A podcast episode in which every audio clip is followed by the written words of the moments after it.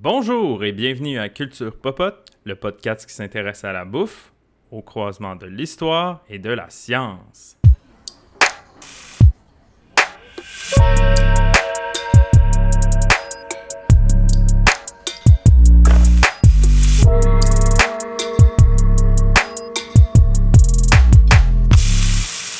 Allô, Phil! Allô Marie-Ève! Hey, comment ça va, Phil? Qu'est-ce qui t'a fait de bon euh, récemment? Hey, pas grand-chose, mais j'ai fait une, une découverte euh, culinaire un peu loufoque. Hmm, loufoque. Oui. Donc, Ok, j'aimerais savoir. donc euh, j'ai eu une soirée avec des amis. Dans une, euh, à un certain point de la soirée, des fois, tu sais, euh, euh, la soirée avance, un petit verre de vin par-ci, un petit verre de vin, un petit verre de euh, bière par-là. Puis, euh, subitement, des fois, moi, personnellement, euh, mon cerveau de chef culinaire se met en, en branle et euh, je décide que euh, deux items vont faire une excellente recette. Donc, je t'explique. Et... Donc, je t'explique. J'étais chez euh, une amie et elle avait dans son congélateur des pizzas pochettes aux trois fromages. Ok, ça, ça part toujours bien. Quand il y a des pizzas pochettes im- comme impliquées, là, déjà là, tu le sais qu'il va y avoir quelque chose de louche Oui, puis tu sais aussi que tu vas avoir euh, plus que ta dose quotidienne de sodium aussi. euh, Aussi. Euh, donc, on était, on était en soirée et ayant ouvert son congélateur, j'ai eu un peu l'épiphanie de Hey, tes pizzas pochettes, c'est trois fromages. Pourquoi ça ne deviendrait pas des quatre fromages? Donc, des pizzas pochettes à quatre fromages. Parce que du coin de l'œil, j'ai vu un certain sac rouge avec euh, des chips en forme de triangle. Donc, je ne veux pas nommer une marque, mais il y avait un beau petit sac de Doritos qui était le Oh. comptoir. Je suis pas sûre de ton idée. Plus ça avance, plus on dirait que je suis sceptique. Non, mais je te dirais que mon idée de mon, mon esprit à 11h30 le soir il trouvait que c'était euh, du génie. Euh, en, en fait, euh, je me sentais comme euh, la personne qui a inventé l'imprimerie. Je me sentais comme Gutenberg. euh, J'ai eu une révélation. Donc, Oh, wow. j'ai inséré euh, des Doritos dans la pizza pochette chauffée pour créer une pizza 4 fromages. Une pizza Puis ça, dans, dans le four, là, des Doritos, c'est pas sûr la réaction. Comment ça réagit, ça, à la chaleur? Ben, c'est ça. J'avais cette crainte-là aussi. Donc, ce que j'ai fait, c'est que euh, le truc, puis ça, je le donne à tous ceux qui écoutent, si vous voulez essayer une pizza pochette 4 fromages extra Doritos, c'est de faire chauffer les pizzas pochettes avant dans le micro-ondes et d'ensuite d'insérer des Doritos à l'intérieur de- de- Mm. du compartiment chaud. Pour ainsi garder le croustillant, là, j'imagine. Exactement, non. Et euh, ma foi, euh, mon esprit de 23h45 euh, a dégusté et a apprécié cela. J'étais bien, bien, bien satisfait. Euh, donc, euh, c'est des petites recettes bizarres, mais qui sont très, très, très bonnes, euh, surtout tard le soir. Avec beaucoup d'alcool. Je pense que si tu la refaisais ce soir pour souper, je suis pas sûre que ta blonde serait particulièrement heureuse. Non, effectivement, euh, vous trouverez ça, euh, vous n'allez jamais retrouver ça non plus dans un, un menu si un jour je m'ouvre un restaurant, ça, ça n'arrivera pas. Mais moi aussi, j'ai mangé quelque chose de, de douteux euh, Hein? hier. Puis, euh, il y avait des, il y avait un choix entre les burgers de poulet et de bœuf. Je me suis aventurée dans le poulet, alors que je ne m'aventure rarement dans les burgers au poulet. Donc, pas pané, là, vraiment juste un poulet cuit. Là, euh, Ouais. Donc, Fait que tu je m'attendais à- ah, fond, une, euh, petite fantaisie aujourd'hui, j'essaye la volaille. Je pense que mes attentes culinaires sont souvent trop hautes. Je m'attendais à On s'intéresse trop à la bouffe, toi puis moi. fait Oui, que- ça, ça, ça marche pas quand on va chez les autres parce Ouais. que là, je m'attendais à une belle tranche de poulet, tu sais, une belle poitrine de poulet grillé, là, tu sais, assaisonné. oui. Et, et quand j'ai reçu mon hamburger, oh là! Mettons que tu manges du jello Oh non. à saveur de poulet. Mais vous- ça. Non. Mais c'était quoi? C'était Il- du poulet, mais pas assez cuit, mais écrime pas assez cuit. Mais là, est-ce que t'as. est-ce- Parce Mais- que là, euh, moi, j'ai la salmonelle alert, là, que tu me racontes ça, puis... euh, Mais de ce que j'ai compris, vu que c'était des boulettes euh, préfaites, congelées, que la personne avait achetées finalement, euh, le poulet était cuit d'avance pour éviter ce genre de situation-là. Mhm. quelqu'un qui ne manie pas l'art du barbecue.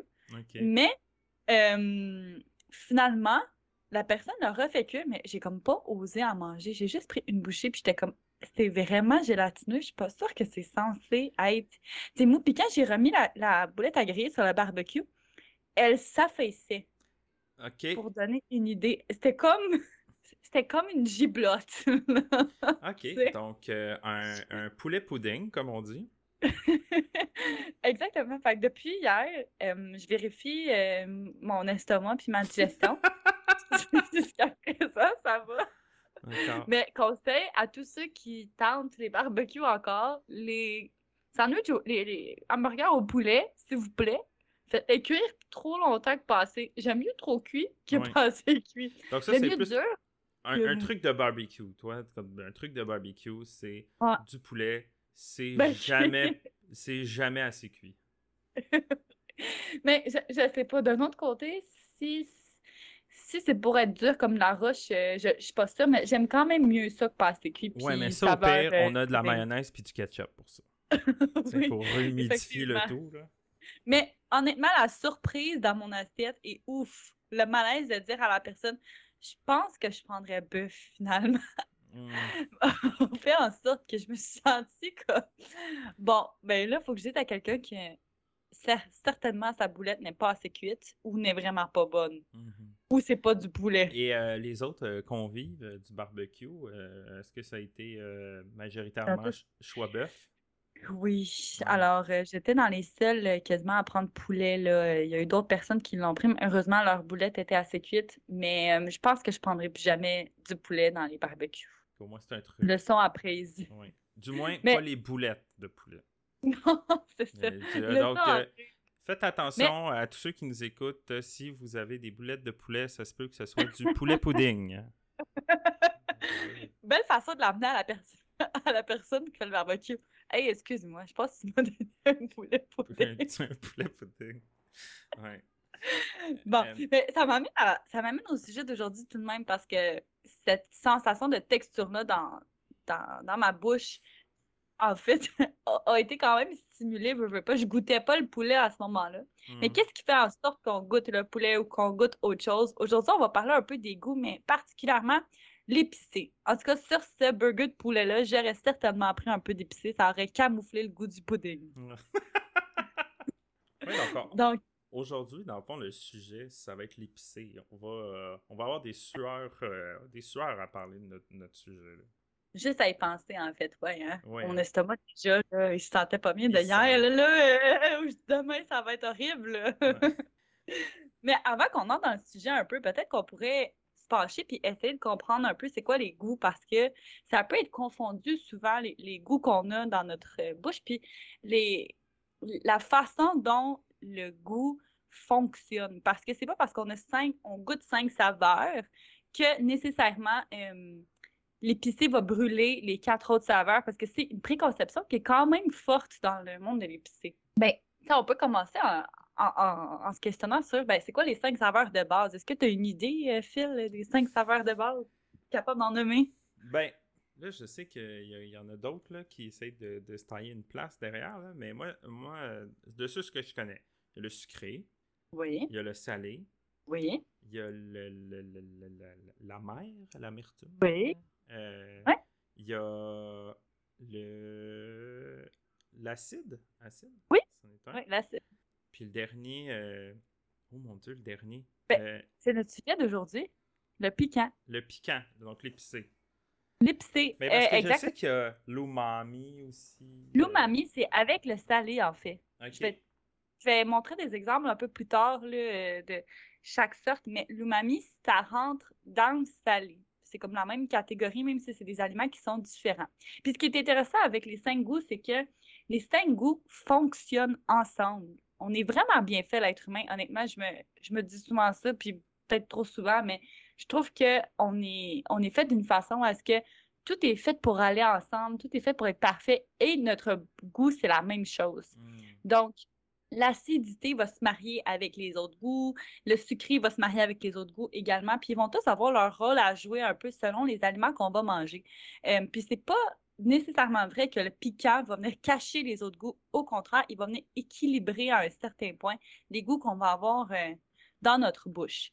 Plus, plus spécifiquement, selon les différentes euh, catégories qu'on vient de nommer, si on parle par exemple des aliments qui vont être sucrés, as-tu des idées de choses, euh, bon, c'est évident un peu, là, mais qu'est-ce, que qu'est-ce qui te vient en tête quand tu penses à sucre? Sirop d'érable. Absolument. Au Québec, on est vraiment fort là-dedans en plus. Euh, oui, le sirop d'érable. sinon, des aliments peut-être un peu plus fruits et légumes. Est-ce que tu as des idées? Une bonne fraise. Oui, évidemment, tous les fruits. Puis dans les légumes, est-ce que tu as quelque chose de Ok, là, c'est un gros quiz, là. ah, c'est un gros quiz, je te questionne euh, pas. Un légume sucré, je dirais un poivron. Même pas. Un poivron, c'est pas considéré sucré, mais plutôt, par exemple, euh, des betteraves, ça, ça va être considéré ah, ben sucré. oui, ils font du sucre en plus avec de la betterave. Ben oui, pourquoi j'ai pas pensé à ça? Ben, du... ben parce que naturellement, c'est des légumes racines en plus, sais, fait qu'on va peut-être moins associer ça, à, associer ça à du sucré, parce qu'on va genre on mange rarement de la betterave comme dessert, je pense, même si on produit du sucre avec ça, c'est pas si connu que ça non plus. Mhm. Et c'est la même chose pour le maïs. Le maïs, c'est considéré sucré. Le fenouil. Le fenouil, ça me. Ça pique ma curiosité, je dois dire. Ah, j'avoue, il y a un petit sucre euh, qui me reste en bouche quand je pense à fenouil. Oui, oui, tout ça, ça te sonne? Ouais. Sinon, on parle du pois, de la courge, des pommes de terre euh, et des carottes. C'est des légumes qui vont être dans la catégorie euh, sucrée, qui va venir équilibrer. Le sucre va, devenir va venir équilibrer toute l'amertume, l'acidité et le piquant. Puis, ça va venir exaucer euh, le côté. exauce, exauce. En tout cas, mettre de l'avant. Le, côté salé. Le côté salé. Donc, c'est vraiment, vraiment important pour ça compte aussi là-dedans, évidemment, tout le miel, la, noix de coco, le ketchup, ce, genre de choses-là. Si on se retourne maintenant vers le salé et le umami, mmh. le salé et le umami, ce goût-là, ou quand on mange des aliments qui sont euh, plus associés à ce goût-là, on va venir équilibrer l'amertume, puis on va venir euh, mettre de l'avant le sucré. Est-ce que tu as des exemples de euh, saveurs qui vont être salées ou ben, umami? umami? Ben, je, pense, par exemple, la sauce soya, c'est très umami, puis c'est très salé aussi. Absolument. Euh, je sais que umami, il y en a, par exemple, dans certains, euh, comme des, des, champignons shiitake, des trucs, ou des algues, ou des trucs comme ça. Absolument. Euh, sinon, ben, salé, bon bloc de sel. Un bon bloc de ciel. Oui. oui, effectivement. Mais sinon, on retrouve aussi, tu sais, tous les fromages à pâte un peu plus ferme, Mm-hmm. comme par exemple le parmesan ou euh, le fromage suisse. On va avoir le miso, les légumes qui vont être marinés dans du vinaigre. Ah, là. du fromage feta, ça, c'est salé. Ah, du un fromage moyen feta. Oui, effectivement. Euh, du fromage euh, feta, c'est vrai que c'est assez euh, salé, mais les anchois aussi, par exemple, ça va être Mm. salé. Euh, un aliment qui me surprend, je vais peut-être essayer de te le faire deviner. C'est un fruit OK. Qui est umami, Puis- là. qui est, des, qui est un aliment à saveur salée umami. La tomate? Ouais, la tomate! Ouais, je- mon Devinez! Dieu, je suis Bravo! je suis bon. Yes! C'est vraiment bon! Good job!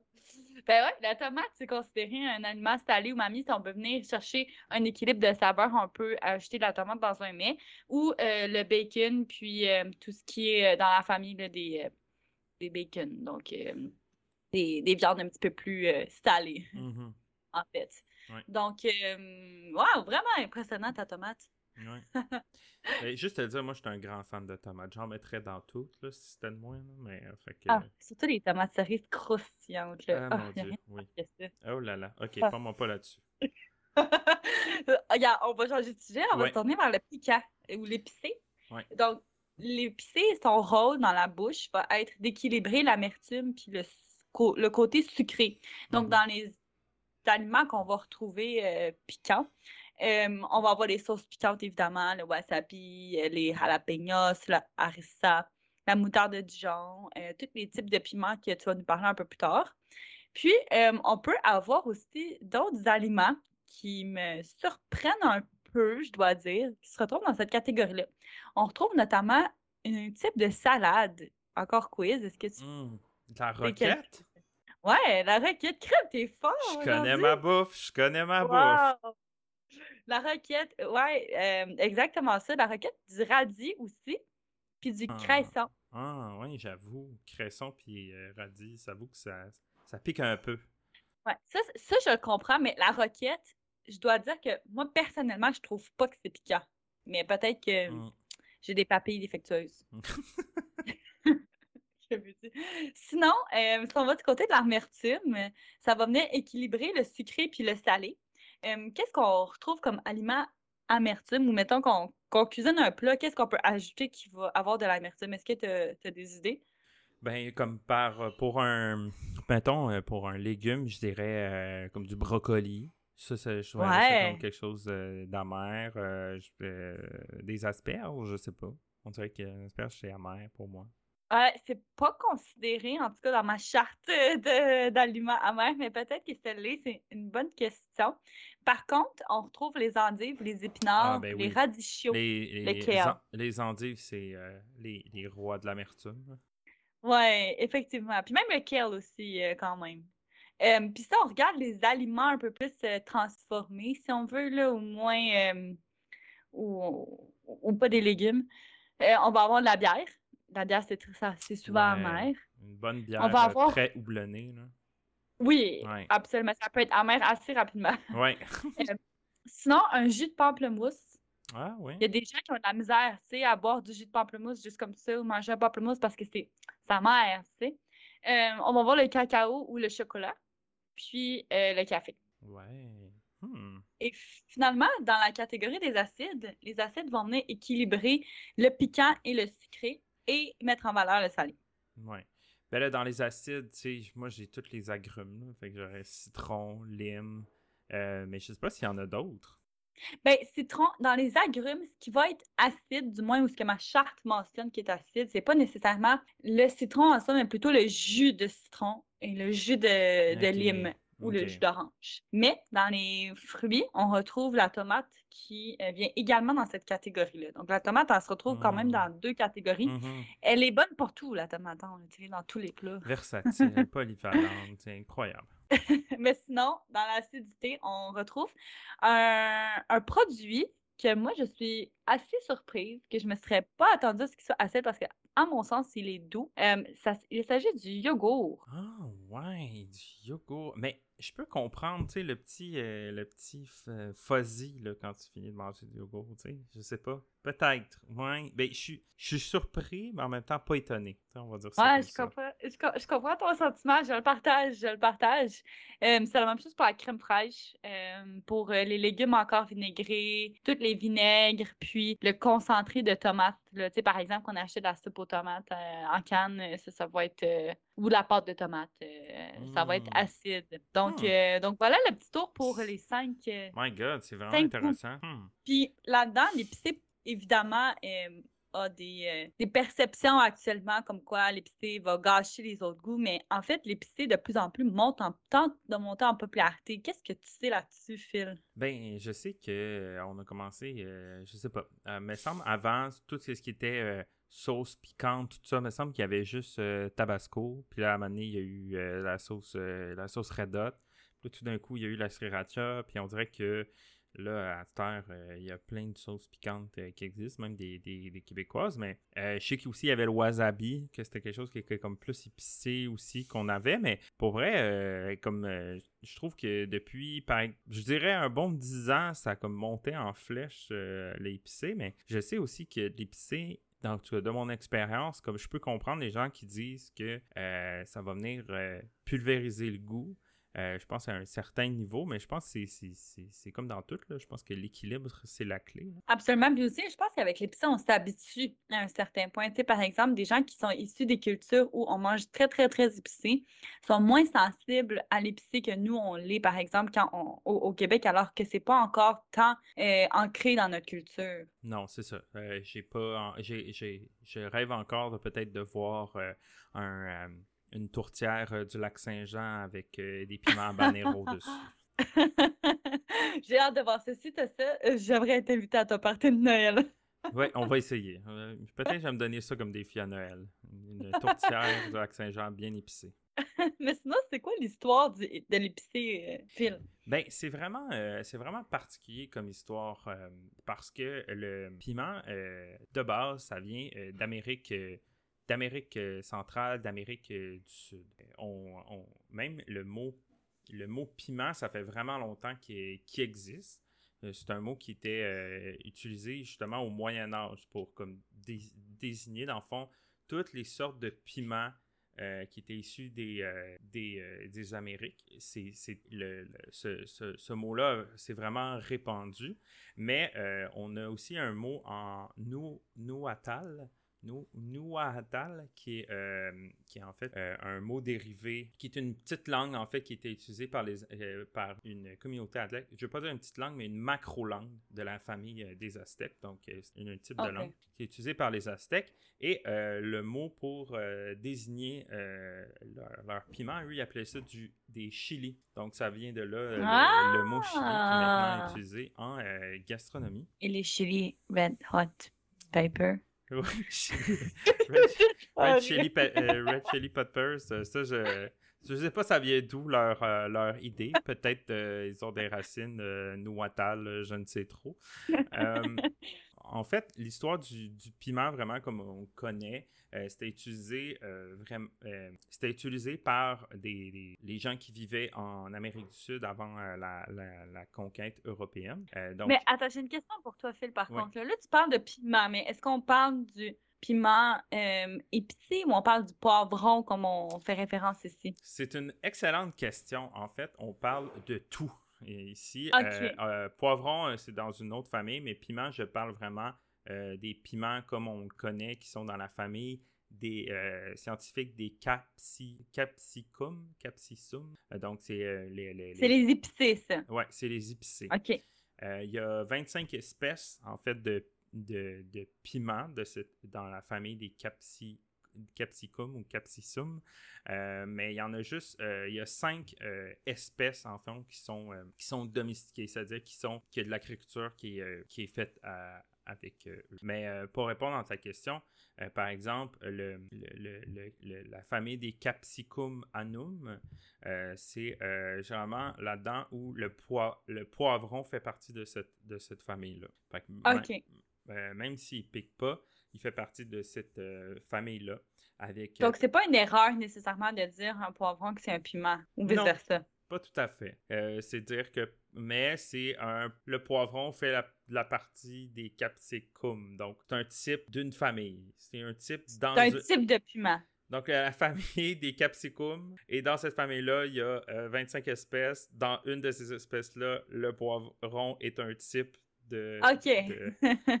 Euh, si, tout le monde suit à la maison, sinon écrivez-nous euh, pour les questions pour savoir ce qu'on là. C'est assez compliqué, mais bref, la terminologie est là. Pour revenir en fait à, l'histoire justement du piment. C'était euh, beaucoup utilisé en Amérique du Sud et en Amérique centrale centrale, puis c'était utilisé comme plante potagère, puis surtout pour euh, les aromates en fait du piment. On les faisait sécher à ce moment-là. Donc selon les archéologues, selon les historiens, ben, le piment serait originaire de la Bolivie et des régions envoisinantes, envoisinantes en fait. Le, par contre, le piment serait, serait, vraiment répandu partout en Amérique du Sud, en Amérique centrale et beaucoup au Mexique. Puis ça, c'est euh, grâce aux oiseaux. Pourquoi tu crois ah grâce aux oiseaux? Ben, ils font la migration, probablement. Puis un peu comme euh, les abeilles qui vont de fleur en fleur pour produire le miel, j'imagine que ça doit être un processus similaire. Ben, exactement. C'est que les euh, oiseaux, euh, se déplaçant beaucoup, vont, vont, vont venir soit butiner,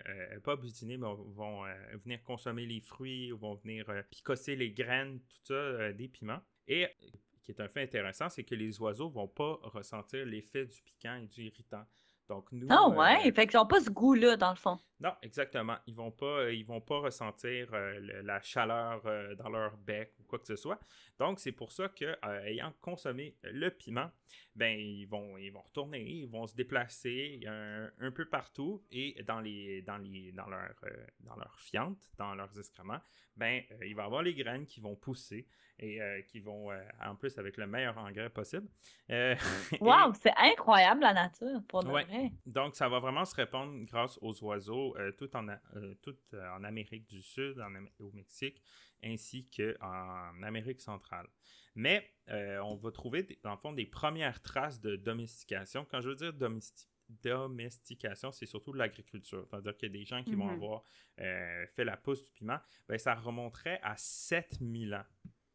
Donc, ils ont, trouvé des, dans une grotte de Tehuacan au Mexique, ils ont retrouvé des, des, plants ou des, conserves de, de, de, piment été, qui avaient été poussés. On le, ils consommaient, bien sûr, bien avant cette période-là, ils consommaient à l'état sauvage les peuples qui vivaient sur cette terre. Dans le fond, les Aztèques utilisaient beaucoup le piment pour justement pour le cultiver. Puis même, on avait déjà, euh, même avec les Aztèques, on avait euh, la culture du piment qui s'appelait le piment piquin, piquin. Euh, puis en fait, les Aztèques faisaient même des tests pour justement essayer de créer des, piments soit de plus en plus épicés, soit de différentes couleurs, différentes saveurs avec ça. Donc, ils faisaient déjà un peu de la pollinisation artificielle pour comme essayer de créer des piments avec différentes saveurs, avec un peu comme la naissance des OGM. Exactement, ils faisaient déjà des tests pour déjà des tests pour créer des, des, soit des piments plus épicés, des piments plus savoureux. Déjà, euh, déjà à l'ère des Aztèques, on, on, avait ça. Mais c'est vraiment Christophe Colomb qui va mettre, on va dire, le piment sur la map. Euh, Christophe Colomb, il en a fait des affaires. C'est fou. Ben, après sa découverte de l'Amérique, déjà, dans ses premiers voyages, il va écrire dans son journal de bord que les gens qui ont rencontré là consomment une chose qui s'appelle le aji, en fait en, en, Espagne, en espagnol. Euh, le ahi, euh, qui voulait dire en fait le piment, c'était une sorte de piment euh, dans une des familles qui était utilisé par les peuples qui étaient là à la, quand, l'arrivée de Christophe Colomb. Ils vont en rapporter des quantités phénoménales en Europe. En fait, il disait que c'était même plus savoureux que le poivre parce que même à ce temps-là, en plus, le poivre était, était super cher. Donc, ça venait comme une nouvelle option, en fait, pour les Européens d'avoir d'avoir quelque chose qui est un petit peu plus euh, relevé, un petit peu plus épicé dans leur plat. Donc c'est venu un fin euh, gastronome là, ce Exactement, ben c'est c'est venu remplacer vraiment euh, favorablement le poivre dans la dans la dans la cuisine du monde. Ouais. mais c'est pas tout le monde qui vont qui vont triper sur le piment au, au, début. Donc il va y avoir surtout les Espagnols et les Portugais en fait qui vont continuer en fait répandre le, le piment dans leur dans leur culture euh, et aussi euh, à travers leur voyage, vu que c'était un peuple surtout euh, d'explorateurs, de marchands, tout ça. Donc, on va venir, on va voir apparaître en fait beaucoup de piments dans les, dans des cultures comme en, en, Asie. On va voir ça aussi en Tunisie.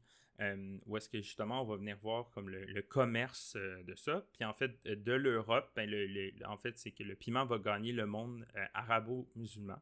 Donc, avec ça, ben, justement, ça va venir faire un plus gros commerce du piment. Mais, donc, il va y avoir une propagation du piment en Asie et en Afrique qui va être surtout liée, en fait, au portugais. Donc, c'est comme ça, en fait, que tout le piment s'est euh, introduit. Il va y avoir oh, les, Espagnols qui vont introduire le piment euh, dans, euh, aux Philippines aussi par le, le, commerce. Puis, en fait, juste en même pas un siècle, ben, dès le premier, dès que Christophe Colomb va ramener des piments, euh, ben, il va en avoir pas mal partout sur le continent européen. Euh, il va en avoir partout euh, en, Asie aussi, tout ça. Donc, ça va venir, ça va venir vraiment se propager là, comme, comme le feu, en fait, le piment, si je peux prendre le petit jeu de mots. ah ouais, c'est vraiment, honnêtement, c'est vraiment surprenant dans ce sens parce que ça me semble euh, ça me semble être tellement il y a longtemps, alors qu'aujourd'hui, on parle de la popularité de l'épicé comme si ça venait d'arriver il y a cinq minutes. Non, Donc, je trouve ça intéressant. C'est depuis le. Ben, du moins, en, les, en Europe, ça a été dans les années 1400 que ça s'est venu, euh, ça s'est popularisé. Mais sinon, euh, ça fait au-dessus de 7000 ans que c'est utilisé sur le continent américain. Donc, pour revenir un peu aux cinq, euh, aux cinq sortes euh, de piments, en fait, cinq variétés qui sont le plus, le plus domestiquées. Donc, comme je te disais un peu, le capsicum, capsicum anum, donc, euh, qui est, dont la famille contient le poivron, le piment jalapeno, le piment ancho, mais aussi le piment wax, qui est utilisé surtout en Hongrie pour faire du paprika. Donc? Oui. Ah. Et il y, en a beaucoup aussi qui sont utilisés comme ce qu'on appelle le, Peruvian Purple. Donc, c'est surtout euh, des. Euh, des euh, mettons ça, le Peruvian Purple, c'est un, genre de gros buisson avec qui est surtout décoratif. Donc, c'est fait pour être beau dans une plate-bande, plus que des. OK. Ensuite, on a le Capsicum bacatum, qui, est euh, a surtout euh, des fleurs qui sont, qui sont blanches, mais avec des traces jaunes ou vertes. C'est surtout des plantes qui contiennent la famille, comme j'expliquais, la famille que Christophe Colomb a, eue, c'est-à-dire les ahi, qui, étaient présents surtout en Amérique du Sud. Donc, on a le, le, piment, le pimento campanila, qui en est un, où tu as beaucoup de sortes comme le ahi euh, brésilienne, euh, trucs comme ça. Donc, c'est vraiment des types de, de, piments qui appartiennent à cette famille-là. On a ensuite une des plus grosses, euh, on va dire une des plus populaires en ce moment, qui est le Capsicum chinense. le, le le chinense, dans le fond, c'est dans les piments qui sont les plus forts au monde. Donc, on peut penser, par exemple, au habanero.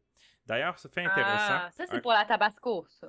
Euh, non, habanero, c'est pas pour le tabasco, mais c'est un, des piments qui est comme très, très, très fort, euh, qui, est rond, qui ressemble un peu à un abricot, mais euh, je dirais pas, mm. ben, en tout cas, tu fais le saut quand, tu réalises pas un abricot que tu croques, là. Ouais. c'est ça que les attentes hein, Donc, ça va être souvent des, des, fruits qui euh, vont être plus longs à germer puis à mûrir, euh, qui vont demander un climat qui est comme plus chaud puis humide. Donc, souvent, ils vont pousser dans des endroits tropicaux. Au Québec, habituellement, si quelqu'un fait pousser des habaneros, ben, la récolte va venir beaucoup plus tard à cause de ça. D'ailleurs, euh, un petit fait drôle, on peut appeler aussi un habanero une coiffe d'évêque. Je trouvais ça très drôle parce qu'effectivement, ah! Le piment habanero a vraiment euh, la forme d'une coiffe d'évêque. Donc, euh, ça, je trouve ça très drôle. Bon, là, tu me parlais de Tabasco. Ben, voici. Une autre, une autre euh, sorte s'appelle le Capsicum frutense. Donc, c'est beaucoup des fruits qu'on va connaître.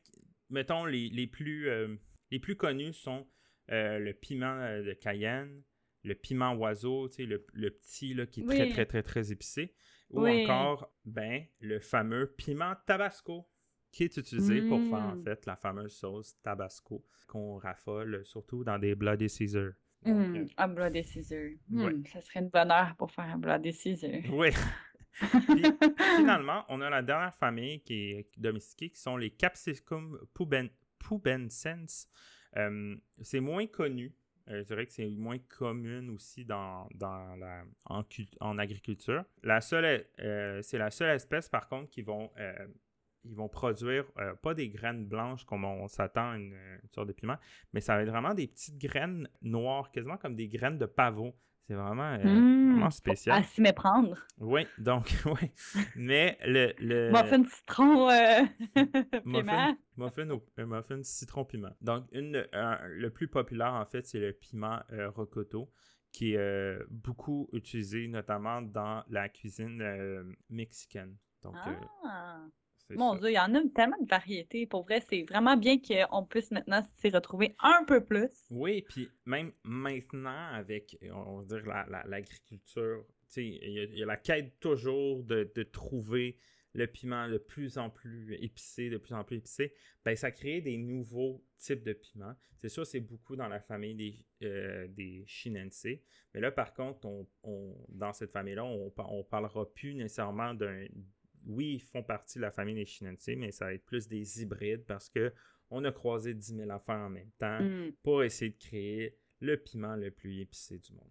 Donc, euh, c'était ça un peu euh, le petit cours d'histoire. Euh, mais je trouve que ça fait une introduction parfaite à ce que notre invité va venir nous raconter.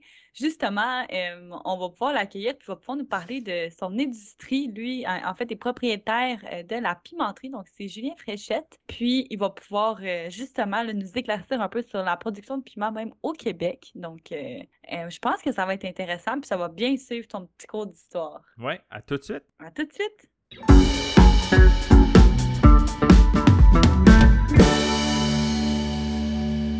On est avec Julien Fréchette, qui est réalisateur de documentaires, dont le documentaire euh, Chili Head, qui est sorti en 2021, puis qui est aussi propriétaire de l'entreprise La Pimenterie, qui est spécialisée dans la confection des sauces piquantes québécoises. Donc, euh, allô Julien, comment ça va? Hello, ça va bien. Je suis content d'être avec vous aujourd'hui. Euh, ben écoute, je me, je me présente, mais tu m'as déjà présenté. Mais, donc, je suis anciennement cinéaste, documentariste et maintenant ben, pimenteur en chef de, de la pimenterie. depuis 2016. Et puis, aux gens qui me demandent si je pense faire un retour en cinéma, la réponse est non. Puis, ben, dans, dans ce cas-là, comment, comment ça, comment ça t'es tombé en amour autant avec les piments pour vous dire, ben, je fais ça toute ma vie maintenant, du piment? Écoute, euh, j'ai quand même toujours aimé le piment fort. C'est pas quelque chose qui, m'est qui est venu euh, très tardivement. En fait, j'aimais ça comme très jeune. J'ai des souvenirs et j'ai des photos de moi. J'avais comme 8-9 ans. Puis je cuisinais des œufs puis je mettais du tabasco sur oh, mes œufs. C'était mon premier c'était mon premier rapport euh, avec le piment avec la sauce piquante, c'était Tabasco. Puis il n'y a personne qui m'a forcé d'en mettre. J'en ai vraiment mis parce que j'ai parce que aimé ça. ça. Ouais, t'aimais ça.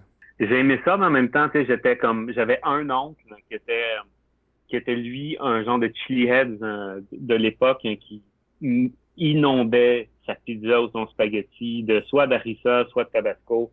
Euh, puis je me souviens que je comprenais pas. Il y avait comme quelque chose qui, qui, rentrait pas dans ma tête. Je pouvais pas comprendre qu'il était rouge, qu'il suait, qu'il riait, et qu'il en mettait encore plus. C'est ça que ça m'a titillé. Une espèce de ça m'a donné envie. Ça m'a donné envie de comprendre. Hein. Fait que j'en ai mis moi aussi. Fait que moi aussi, j'ai j'ai eu de la difficulté. Tu as, as le hockey, euh, tu deviens rouge, tu as des sueurs. Mais au final, tu finis quand même que t'aimes ça. Fait que moi, ça m'est resté euh, dès mon plus jeune âge. J'ai aimé le piment fort, les épices. Euh, je prenais de la rissa comme directement du tube, comme ça, juste pour me donner oh, un, petit, oh my God. un petit buzz. je suis pas rendu là, je pense. et, puis, euh, après, un peu plus tard, ado, j'ai découvert les épices. Hein, puis le meilleur véhicule pour essayer les épices, hein, c'est les pâtes blanches. Fait que je faisais des pâtes blanches à rien avec de l'huile, puis après ça, je, comme, je sortais comme toutes les épices qu'il y avait dans le rack à épices de mes parents, puis je faisais des mix. Puis là, j'y allais par couleur. Moi, je vais mettre comme tout ce qui est rouge. Ok, je vais mettre comme tout ce qui est jaune. Ok, je vais mettre du jaune et les herbes. Fait que je me suis amusé quand même pas mal étant jeune à, faire ça. Euh, mais ça n'a jamais été comme un focus. Il y a personne qui m'a dit euh, quand j'étais adolescent que j'allais avoir une entreprise de sauce piquante. Euh, puis c'était juste pas sur le radar. Hmm. Euh, j'ai fait des films avant. Euh, je me suis intéressé aux sujets qui qui m'intéressaient. Des sujets qui, qui me donnaient envie de consacrer comme trois, quatre ans de ma vie euh, sur un sujet, hmm. l'approfondir. Puis les, les, les piments sont arrivés vraiment comme un, un accident de parcours euh, vraiment tardivement, crise de comme mi-trentaine, I guess. Hein. euh, j'ai fait un j'ai fait un film de trop. Ah. un film de trop qui, qui euh, m'a peut-être donné envie de faire autre chose. Tu sais, je suis une personne assez euh, intuitive de, mm-hmm. de façon générale. Je fonctionne beaucoup, beaucoup à l'instinct. Et puis, mon instinct, à ce moment-là, il m'a amené vers la sauce piquante de manière assez naturel. Euh, l'histoire est un peu fuckée, mais en même temps très simple. Euh, j'ai fait un film sur euh, des combattants étrangers qui partaient au Kurdistan, qui partaient en Irak combattre l'État islamique. Et puis, euh, c'est donc un film qui était un film à risque. C'est un film qui m'amenait quand même dans des zones un peu inconfortables. Des zones de guerre. dans des zones de guerre. Hein. Fait que ça t'amène à faire réfléchir quand même beaucoup. Euh, après ça, c'est faire le tournage, euh, vivre euh, les sensations fortes, et après ça revenir, ça t'amène des gens de blues aussi, ça, ça m'amène, ça m'a amené des remises en question. Je pense que j'ai quand même vécu euh, un peu un genre de PTSD, euh, mm. syndrome post-traumatique en, en, rentrant de ces expériences-là. Mm-hmm. Puis euh, j'ai comme en même temps voulu comme continuer. Fait que j'ai fait un premier film là-bas, je suis allé, puis après ça, j'ai voulu faire un deuxième film encore pour retourner sur la, zone de front. Euh, il y a un des personnages que j'avais interviewé en, en, en entrevue qui s'est jamais retrouvé dans le film, mais dans la phase de recherche, euh, je m'étais intéressé à son cas, je l'avais vraiment travaillé. Il voulait pas me donner d'entrevue. Il voulait vraiment, vraiment, vraiment pas me donner d'entrevue. Et je l'ai harcelé pendant au moins genre 20 courriels, des téléphones, j'essayais par des personnes interposées de dire je veux te parler. T'es très tenace. je veux comprendre pourquoi tu es allé là-bas, pourquoi tu es allé en Irak, pourquoi tu es allé combattre. Il a fini par me dire oui à condition qu'on fasse un zoom puis qu'on boive de l'alcool. Euh, fait que, OK, cool, let's go. On, genre, joue zoom, on se parle, je bois de la bière, tu bois une bière, tu me racontes euh, ta vie, tu me racontes ton, ton processus. Puis euh, lui, son processus qui, qui l'avait mené à aller en Irak, c'est un ancien militaire canadien, son ancien, son, processus qui l'avait amené à aller au Kurdistan combattre, c'est une phrase d'Ernest Hemingway, célèbre auteur américain. Mm-hmm. Et sa phrase, c'était Always do sober what you said you do drunk that will teach you to keep your mouth shut.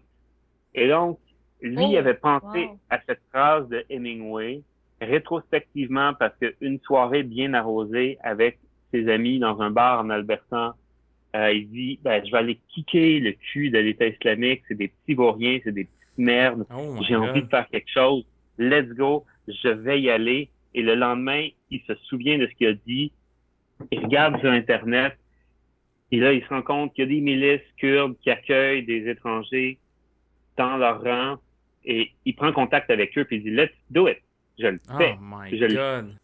Et là, il m'avait dit cette phrase-là, puis c'est une phrase qui était comme qui était comme déposée dans ma tête à ce moment-là, et donc je continue le processus de recherche du film. Je rencontre d'autres combattants, d'autres gens qui y retournent, puis moi-même, je me je me prépare à retourner euh, Mhm. en Irak le, le- le tournage du film. Et puis, euh, c'est à mon tour où un soir, assis, assis exactement là où je suis assis en ce moment, je dis à mes amis qui sont avec moi, hey, je pourrais partir une compagnie de sauce piquante puis faire vieillir de la sauce piquante en baril, comme on fait avec le vin, comme on fait avec l'alcool fort. puis ça serait vraiment génial. C'est sûr que ça se vendrait, c'est sûr que ça serait bon. Ça avec un petit, un, un petit verre dans le nez, là, pour... pour- Ouais, ouais, j'avais moi-même quelques, j'avais quelques verres de vin dans le nez. Et là, j'ai commencé à déblatérer là-dessus pendant un bon moment dans la soirée. Là. Mais c'est venu out of nowhere, on Mhm. s'entend. C'est vraiment venu out of nowhere. J'ai parlé de cette affaire-là pendant suffisamment de temps pour m'en souvenir le lendemain quand je me suis levé. Oh, OK. la même histoire. Et là, je me suis souvenu de la phrase que le militaire, que Brandon m'avait dit, la phrase de Hemingway. Et là, je dis, hey, mais hier, j'ai parlé de faire vieillir de la sauce piquante en fût de chêne, en fût de bourbon. Et là, je me dis, OK, ben, je vais, je vais regarder sur Internet, voir comme, qu'est-ce Est-ce que ça se fait un peu? sauce piquante, sauce piquante vieillie en, en fût de chêne. Je pense que j'avais dit sriracha et vieilli en fût de chêne. Et là, je tape sur Internet et là, je me rends compte que ça existe. Il y a quelqu'un aux États-Unis qui l'a fait. Et là, je suis comme, wow! Chris, OK, moi, je pensais que j'étais la seule personne au monde qui avait pensé à ça. Il y a quelqu'un d'autre qui l'a fait. Wow! Malade. Et là, je me dis, je vais regarder juste pour le fun, sauce piquante Québec. Et là, je me rends compte qu'il y a pratiquement rien. Il y a deux joueurs à ce moment-là dans l'industrie. Il y a personne qui fait de la sauce piquante. Hmm. Et là, je regarde encore sauce piquante, hot sauce USA. Et là, je me rends compte qu'il y a comme un monde qui est en train de se développer aux États-Unis. Puis là, je regarde une, autre fois, je cherche d'autres d'autres mots-clés, sauce piquante Québec, compagnie. Là, je me rends compte qu'il y a presque rien. Hmm. Et là, à ce moment-là, c'est là que j'ai eu la même épiphanie. Là. J'ai comme reproduit qu'est-ce que mon personnage m'avait dit. Et là, j'ai vraiment eu une épiphanie. Et là, j'ai vraiment, j'étais sur ma chaise, exactement sur la chaise sur laquelle je suis en ce moment, et j'avais de la misère à tenir en place. J'étais tellement fébrile, excité. J'avais envie de commencer, j'avais envie de faire comme, Euh, let's go, il faut le faire maintenant. C'est la chose là que jamais. je dois faire. C'est là, c'est la chose que je dois faire. Et c'est à ce moment-là que j'ai vraiment décidé, OK, je, je le fais. Je fais la pimenterie. J'applique exactement que la phrase qui m'a marqué, je l'applique pour moi, mais je finis mon film, je m'en vais en Irak, je fais mon film, je m'en vais au bout de ce processus-là, mais en parallèle, c'est sûr, il faut que je fasse ça. Puis justement, tu tu parlais de que tu faisais des, des recherches à- avant, comme euh, avant euh, 2016, tu sais, sur la, la on va dire, les, entreprises de sauce piquante au Québec ou, ou comme, tu sais, hot, hot, sauce aux États-Unis, mais qu'est-ce qui, selon toi, fait que maintenant, on a une culture du piment au Québec? Puis qu'est-ce que tu trouves, par exemple, qui est différent, par exemple, de, la culture des, on va dire, la culture piquante au Québec versus, par exemple, ailleurs comme aux États-Unis? Ou même au Mexique, là, où c'est quand même plus intégré? Euh, ben, je pense qu'au final, tout ça va être à des vases communicants, puis tout ça va se ressembler. Tu sais, je pense pas qu'il faut, faut pas aborder le piquant comme étant une mode. Hmm. Le piquant, c'est un phénomène culturel. C'est un phénomène culturel qu'on a juste mis du temps à intégrer dans notre vie. Euh, ça s'est fait comme graduellement avec la mondialisation des cultures puis de la bouffe, mm. qu'on a finalement eu accès à un peu plus de piment, un peu plus de produits qui venaient d'ailleurs, un peu plus d'épices, qui fait en sorte que tranquillement, ça, ça s'enchevêtre en fait dans nos habitudes de vie. On découvre le piment, on aime ça parce que ça rehausse en fait les plats. Les gens disent ça tue un plat. comme non, non, je m'excuse. À partir du moment où tu aimes le piment fort, c'est pas que tu goûtes pas les autres choses. C'est juste qu'au contraire, le piment va venir, c'est un autre goût. Tu sais, il y a les, les, cinq goûts, hein, dont le, le, le, le, sucré, le salé, euh, le épicé, euh, le umami. Euh, et le piquant, c'en est un. C'est juste qu'on l'a pas encore accepté, mais ça fait partie de la palette hmm. des, des goûts et il, il, se marie en fait avec les autres. Si on a le umami total, mais c'est comme c'est piquant en plus. Là, on a comme la on a la tautologie, euh, comme tout la, la, palette de ce que nos nos papilles gustatives peuvent sentir. Puis pour moi, ben c'est quelque chose qui a mis du temps à arriver dans notre culture nord-américaine. Au Québec, aux États-Unis, c'était déjà amorcé euh, justement avant, puis c'est moi, c'est ce que j'ai senti en fait quand j'ai fait ma recherche et quand j'ai eu le flair de dire cette vague-là qui est en train de déferler, qui a commencé au Mexique, qui s'est répandue à travers le monde, euh, est juste en train d'arriver ici. Mais c'est quelque chose qui reste après ça puis qui s'enracine dans la vie des gens. Moi, j'aime le piment, donc je l'intègre dans ma bouffe, donc je, je vais l'intégrer dans la bouffe de mes enfants, de ma famille, des gens qui m'entourent qui fait en sorte qu'après ça, ben, tranquillement, moi-même, je suis en train de tenter des graines qui font en sorte que hmm. ils vont aimer. Il y a des chances qu'ils aiment le piquant, puis après ça, ben, que ça devienne vraiment un phénomène culturel. C'est pas quelque chose qui est acquis. Aimer euh, le piquant, c'est comme la bière euh, ou le tabac. C'est pas quelque chose qui est à première au premier essai, tu peux dire comme waouh, c'était génial, j'adore ça. Faut comme perdurer un petit peu. non, c'est ça. Je me, je, me, je me rappelle ma première bière, puis euh, j'ai pas pantoute aimé ça. Mais j'ai deux questions par rapport à ça. la première, c'est est-ce qu'on s'habitue, tu penses? Parce que j'ai une amie qui a habité vraiment longtemps au Mexique, puis je me rappelle les œufs avec la sauce piquante. Ça m'a marqué à cause qu'elle faisait ça. Puis pour elle, ce que moi je trouvais épicé était tellement pas épicé. Pour elle, c'était une joke. C'est comment je mangeais épicé. ben oui, définitivement, on finit, on finit toujours par s'habituer. Euh, il y a des gens qui vont jamais s'habituer. Il y a des gens qui sont, sont pas capables. Hein, je sais pas pourquoi, mais bon, regarde, c'est, c'est, c'est leur truc. Mais de façon générale, c'est pas quelque chose qu'on va aimer du premier abord, mais c'est quelque chose qui se développe. Et à partir du moment où on le développe, on va l'intégrer et on va le partager aux autres, ce qui fait que ça devient un phénomène culturel. Okay. Maria, tu as juste à manger plus, tu sais. Tu as juste à essayer d'en intégrer plus. Oui, c'est ça. C'est juste ça que tu ça va aider. Il y a des bonnes chances que si tu viens, euh, si tu venais travailler à la pimenterie euh, suffisamment de temps, en fait, euh, tu finirais par aimer ça parce que tu découvrirais aussi que... En fait. Moi, je pensais que j'aimais le piquant, mais c'est elle qui m'a fait qui m'a fait comprendre que moi, ma perception d'aimer le piquant était très basse. Ouais. Mais d'ailleurs, tu sais, euh, le piquant, tu sais, on, on, on, se dit, euh, euh, bon, il y a des piments qui sont naturellement piquants, mais il y a des piments qu'on va dire qui sont qui deviennent de plus en plus piquants. Puis justement, je sais pas si tu pourrais un peu plus nous renseigner. Tu en as, tu l'as abordé un peu dans, ton documentaire, euh, ben pas juste un peu, mais tu l'as abordé grandement dans ton documentaire Chili Heads, justement de cette culture-là de toujours manger de plus épicé. Est-ce que tu peux juste nous, dire en quelques, quelques lignes, dans le fond, comment on fait pour comme créer ou qui, sont les euh, génies euh, derrière la création d'un piment de plus en plus épicé? Ça va-tu à l'infini? écoute, il y, a plusieurs sous-questions qui a créé ça? Ben, déjà, en partie, c'est Dame, Dame Nature. En fait, c'est quand même la sélection naturelle, c'est les des croisements naturels qui se sont opérés. Les piments les plus forts qu'on connaît sur Terre, c'est des piments qui viennent des Caraïbes, c'est des piments qui sont de la famille des capsicums, euh, des chinense.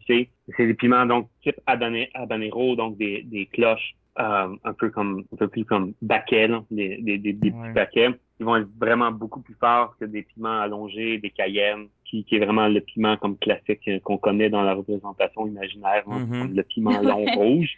Euh, les piments habanero, les chinense, c'est vraiment les piments les plus forts. Et puis il y a des, on pense que c'est vraiment à la base des mutations génétiques qui, se sont passées de façon naturelle, en fait, ou euh, que les hommes, en fait, ont commencé à faire des croisements parce que c'est une plante qui est extrêmement plastique, une plante qui est facile à croiser parce que la fleur du piment fort contient à la fois la composante euh, masculin et féminin. C'est relativement facile d'effectuer des croisements, c'est vraiment facile que des croisements s'effectuent dans une même culture euh, dès en fait que deux plants d'une même famille sont proches l'un l'autre. Il y a des pollinisateurs qui arrivent, le vent fait son travail, et puis ben on amène un bout de pollen de telle fleur, on l'amène dans une autre fleur, et puis ça va donner un fruit qui va être qui va être différent, qui va avoir des composantes génétiques différents en termes de couleur, en termes de force.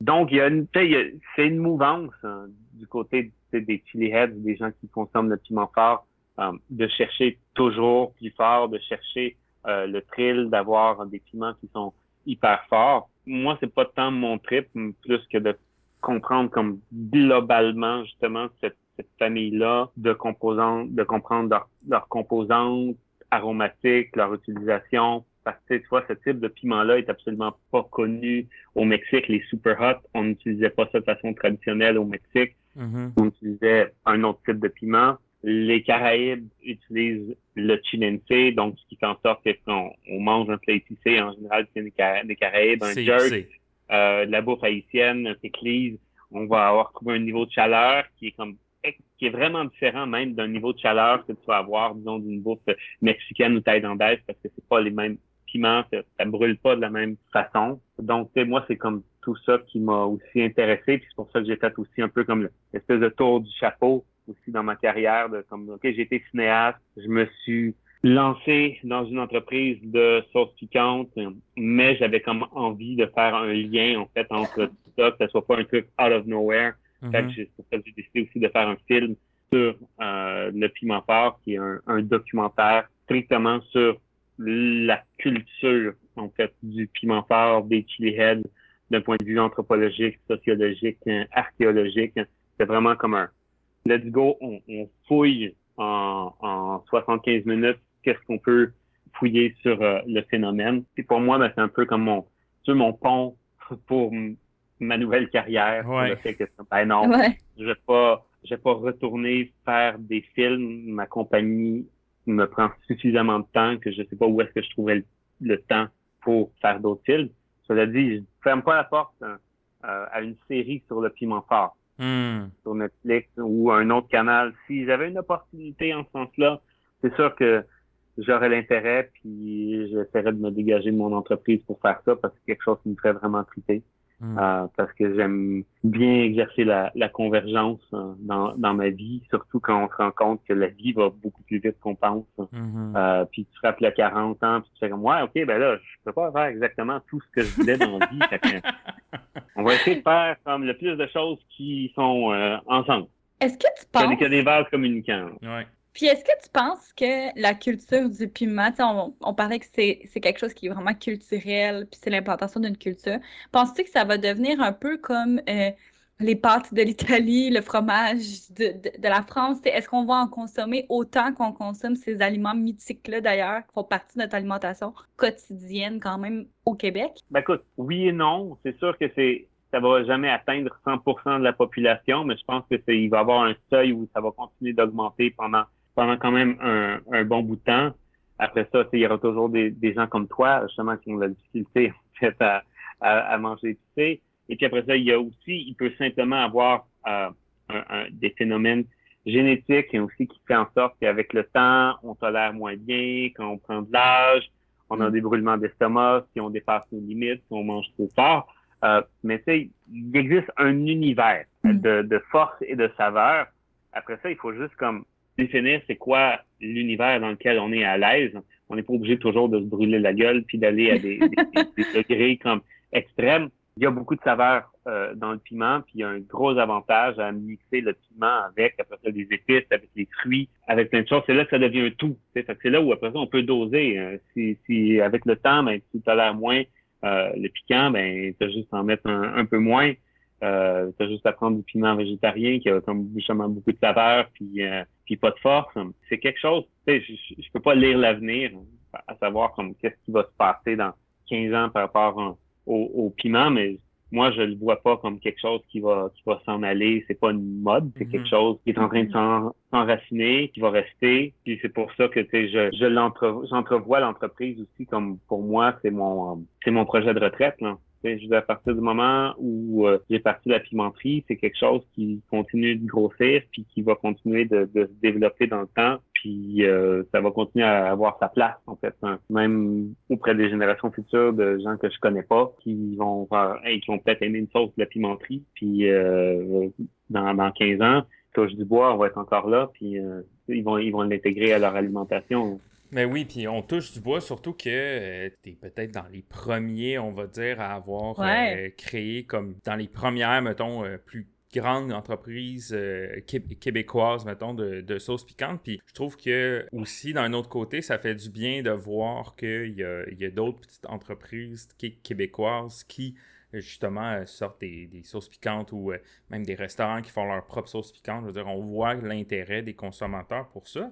Puis justement, par rapport à, à, ça, cet intérêt-là, ou du moins la montée euh, du nombre de, de, sauces piquantes québécoises. on a vu euh, récemment dans les nouvelles qu'il y a eu les mauvaises récoltes euh, de piments de jalapeno, hmm. de sriracha. Mm-hmm.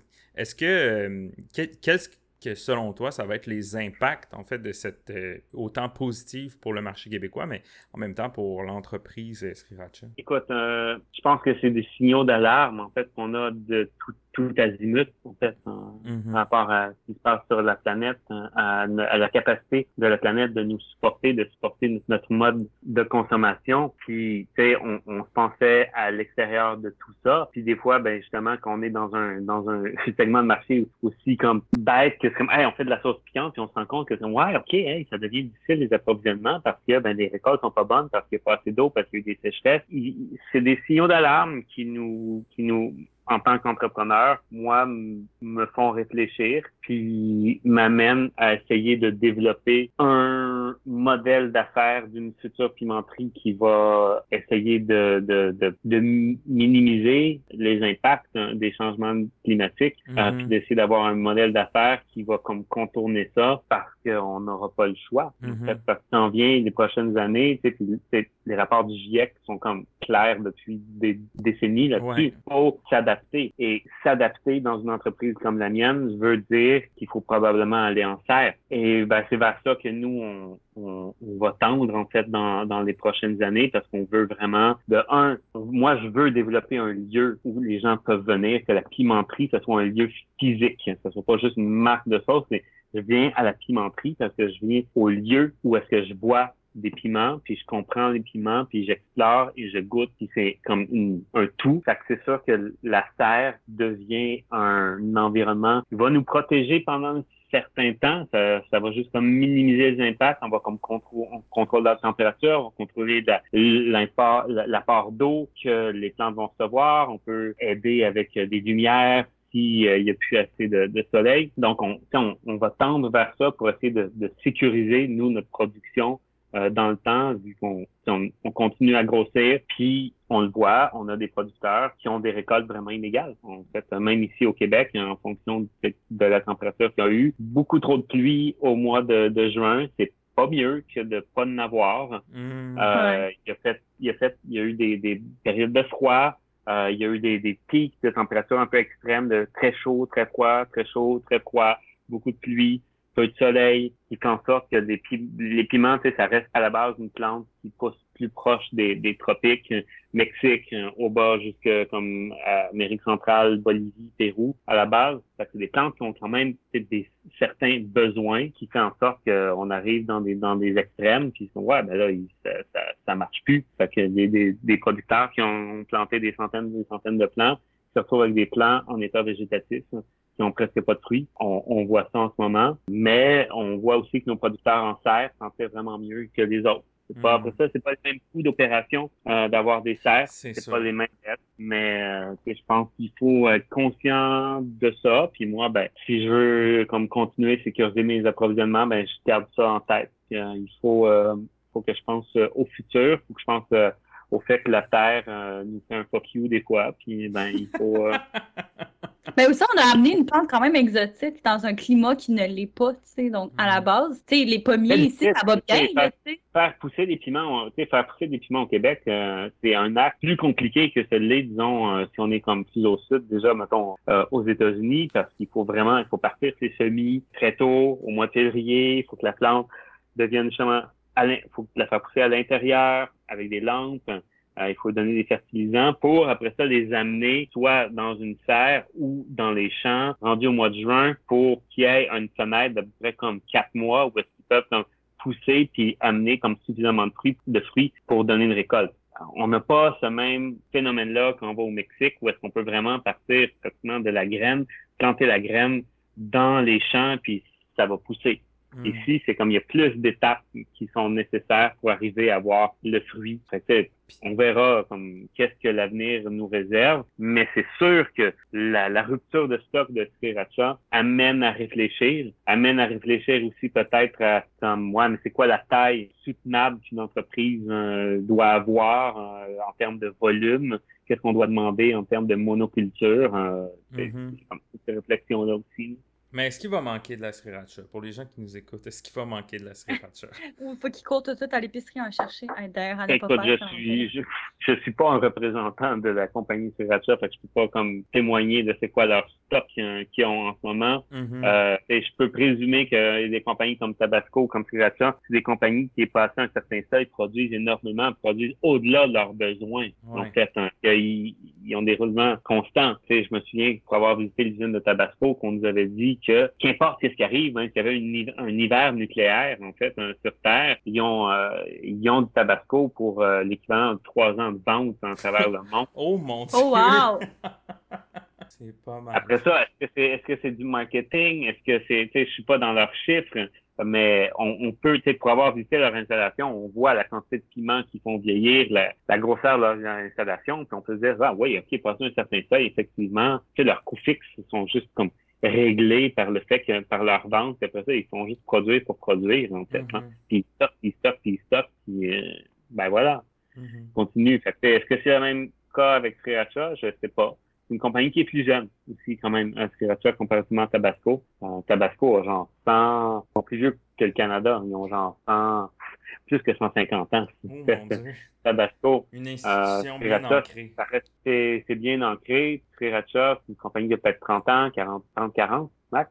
C'est, vraiment, ça vient des Boat People. C'est un gars qui est parti en, en Californie, euh, qui avait un besoin de sauce piquante, euh, justement pour répondre aux, besoins des, des restaurants asiatiques Ah, en Amérique. ah, je savais même Et pas. puis, euh, ouais, ouais, non, l'histoire de Sriracha est vraiment intéressante aussi. C'est un immigrant chinois qui était au Vietnam, Boat People, qui a atterri en Amérique, en Californie, puis qui a commencé sa, sa compagnie de sauce piquante, puis qui a commencé ben, l'autosuffisance justement en, demandant en fait à des, des, des cultivateurs des volumes de piments donnés à chaque année. Et euh, ben, après ça, c'est sûr que si on met tous ses œufs dans le même panier, ben, il y a toujours des risques s'il y a une mauvaise récolte si les si Dame Nature coopère pas, ben justement, on se retrouve de- devant une récolte qui est comme insuffisante, hein, euh, pas assez d'eau. Ben justement, si, euh, s'il va manquer de, de, de, de sriracha, ben au moins on peut essayer euh, des nouvelles sauces, comme les sauces de la pimenterie. On peut essayer des sauces de la pimenterie, on peut essayer une sauce, il y a une multitude de sauces piquantes, euh, euh, comme il y a eu, disons, le même phénomène dans la microbrasserie. on, a vu ça comme poissonnement-là aussi de l'entreprise de sauce piquante. Fait qu'il y a beaucoup, beaucoup, beaucoup de produits à, essayer. Mais c'est sûr que y a, on n'a pas de sriracha, nous, en ce moment encore, à la pimenterie. C'est pas quelque chose qui est impossible, mais c'est pas notre focus en ce moment avec les installations qu'on a. Euh, mais éventuellement, quand on aura un domaine, on, on, fera des choses, mais on va toujours essayer de faire des choses qui sont un peu plus champ gauche. Ben, Pour vous sortir du lot un peu. Ouais, exact. Ouais.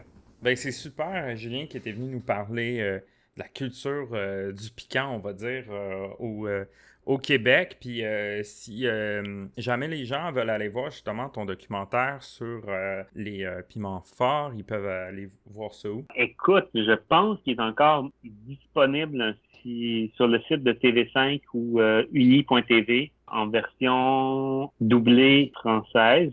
Il, part puis il revient, en fait. Là, j'ai pas le contrôle là-dessus. C'est vraiment TV5 qui, qui décide qu'est-ce qu'ils font avec le film. Mais il est possible qu'il le voit. Faut juste qu'il le cherche. Qu'il cherche Chili Heads. Sur euh, TV5. voilà. Et il devrait tomber sur minimalement le teaser. Et ou, s'ils sont chanceux, ben, ils l'ont comme réactivé puis euh, il est disponible et gratuit en ligne. Ben, super. super. On pourra peut-être même mettre le lien là, dans le dans, notre euh, émission pour euh, si jamais on le trouve.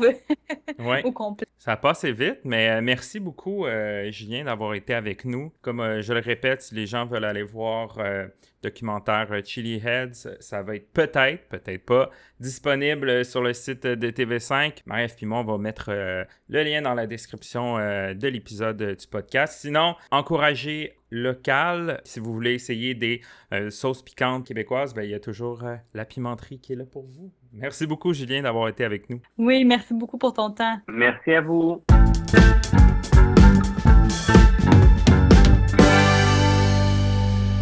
Ben, wow! c'était tellement intéressant, en tout cas. J'aurais, euh, j'aurais parlé des heures de piment. tu sais que j'aime vraiment, vraiment l'épicé, Marie, avant. Ah, absolument. Moi, pour de vrai, euh, je viens d'apprendre que mon palais est peut-être euh, très fragile, contrairement au vôtre. Alors, je m'attends à la prochaine fois qu'on se voit de faire quelque chose d'épicé, puis de pratiquer mon palais à être un petit peu plus adapté là, à cette popularité de l'épicé. Ben exactement. Mais peut-être que pour en attendant, à chacun de tes repas, mettre une petite pincée de piment de Cayenne pour euh, t'aider. dans tout. Je t'en redonnerai des nouvelles. ça sera mon histoire pour euh, la prochaine épisode. Ouais, un petit toast de beurre de pinot, un peu de piment de cayenne. Pourquoi pas? Ben, ben, merci tout le monde de nous avoir écouté aujourd'hui. Puis si vous avez des questions plus en profondeur, n'hésitez pas à nous écrire euh, ou même euh, à contacter la pimenterie puis aller voir toutes leurs sauces. la, variété quand même assez grande et impressionnante qu'elle possède, possède. Donc, sinon, on se retrouve pour un prochain épisode. Oui, à la prochaine. À la prochaine. Bye. Música